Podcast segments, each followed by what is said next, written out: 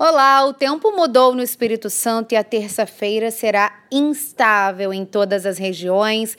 O predomínio é de muita nebulosidade. Hoje o sol pouco aparece e o vento sopra do sul, aumentando a sensação de frio.